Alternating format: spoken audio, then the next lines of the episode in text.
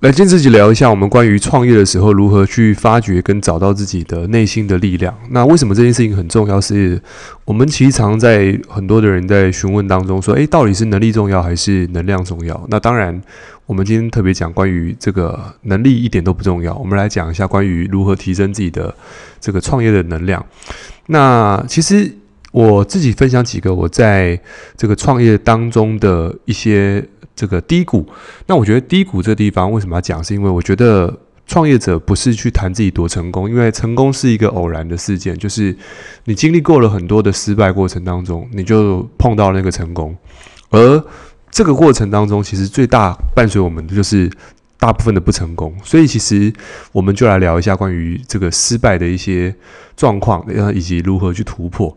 那当然，这个我讲一个故事，就是在以前我在做英文教材的时候，因为做英文教材是因为，呃，我发现一件事情，就是如果要成功或要赚钱，一定是做业务或当老板。但刚开始没有钱创业嘛，所以我看到很多的成功人士都是透过。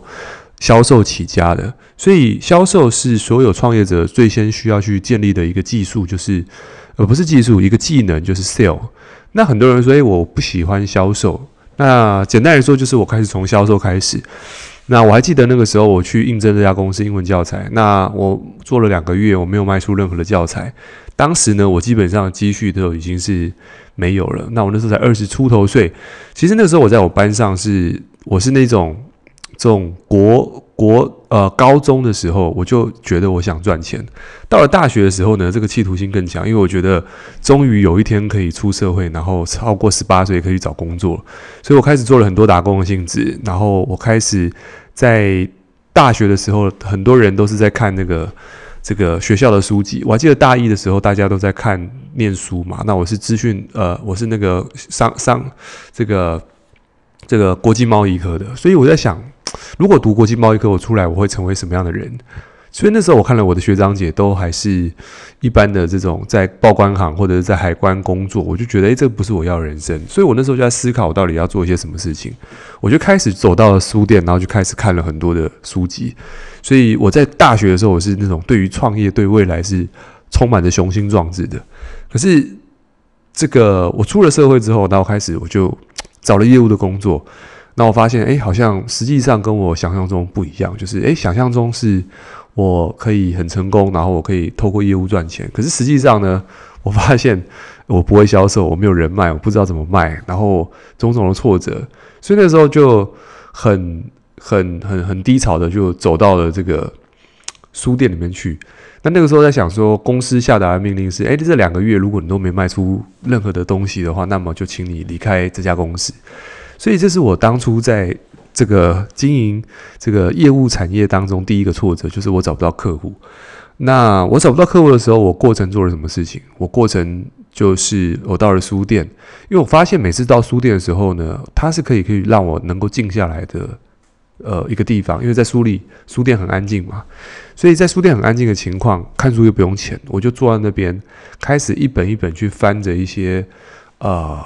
成功人士的书籍，然后开始人们如何成功，所以我发现一件事情，我的注意力都放在如何让自己变得更好。所以我很感谢，在当时那个时候，我没有觉得意志消沉，我就这个东东晃西晃。我那时候跑到书店去，开始去翻书，然后我翻了很多的书，其实大部分书讲的都是，呃，你要努力啊，你要积极啊什么的。那当下其实。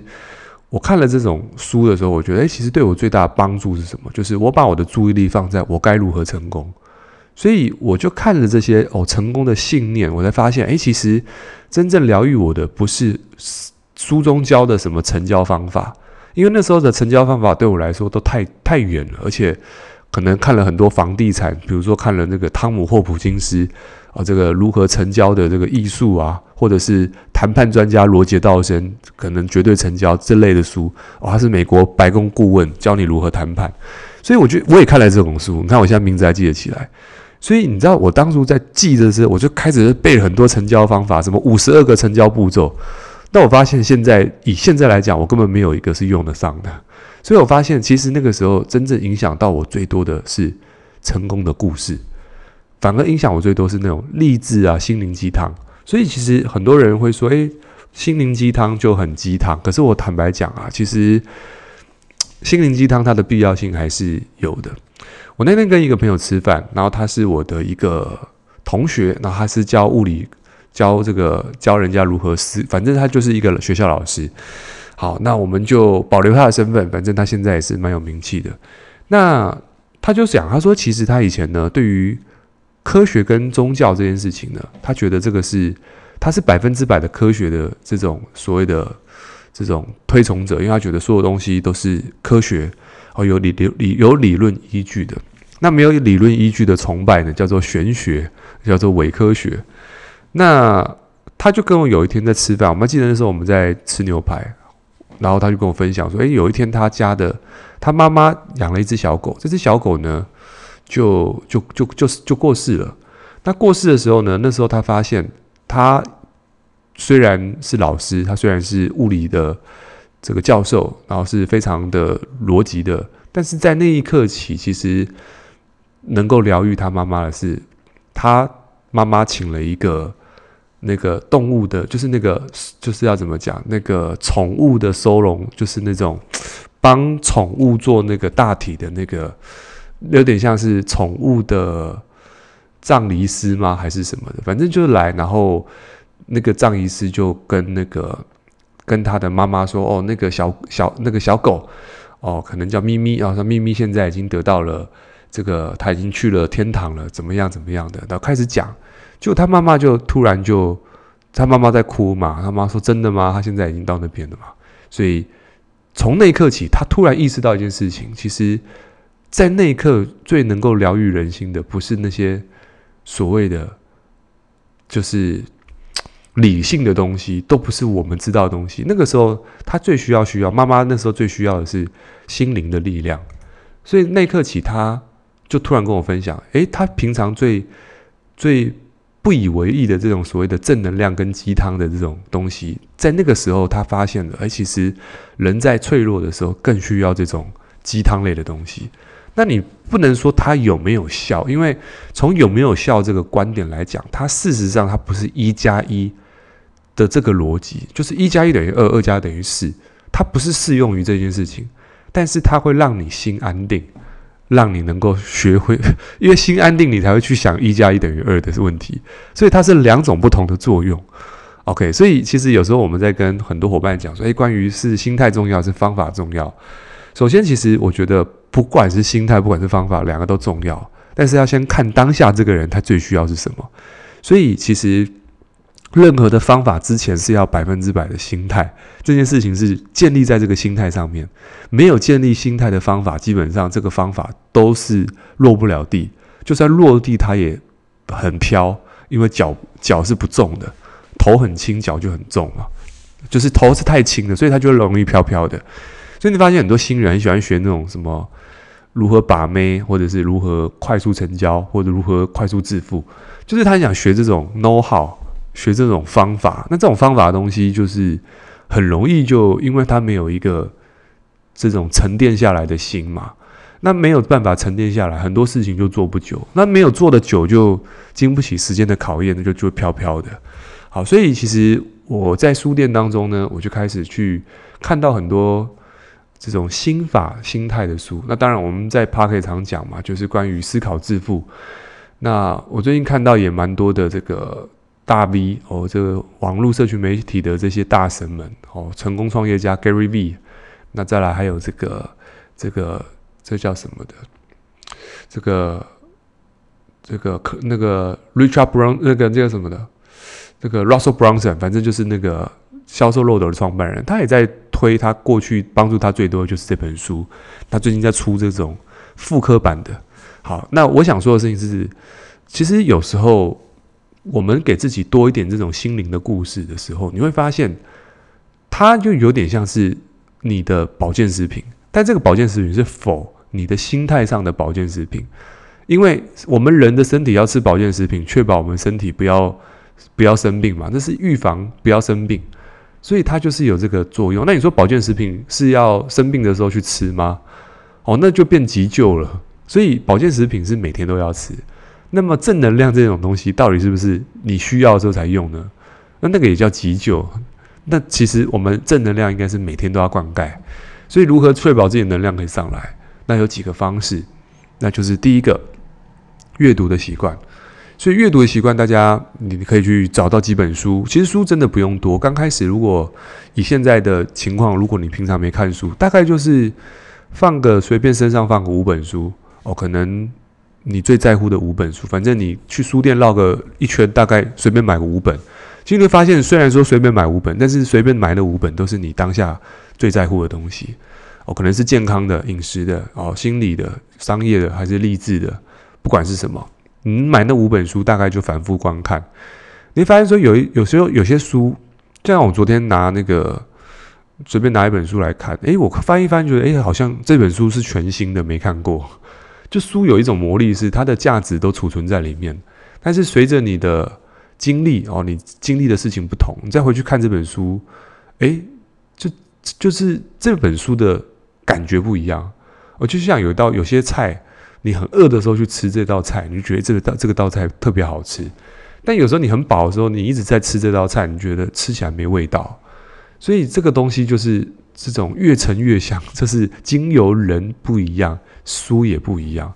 但真正不一样的不是书，因为书不会变嘛。真正不一样是因为我们经历的事情不同了。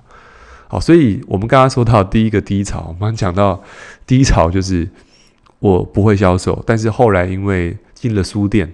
哦，这是真实真真实的状况，所以我觉得，诶，进了书店，因为一本书带来另外一本书，那因为一本书的观念带来下一个、下一个、下一个机会，所以其实这个地方是我的这个第一个，我认为在低潮当中哦，谷底反弹的做对了第一件事情，所以我刚刚讲到，就是看书是维持能量的方式，再来是什么？就是。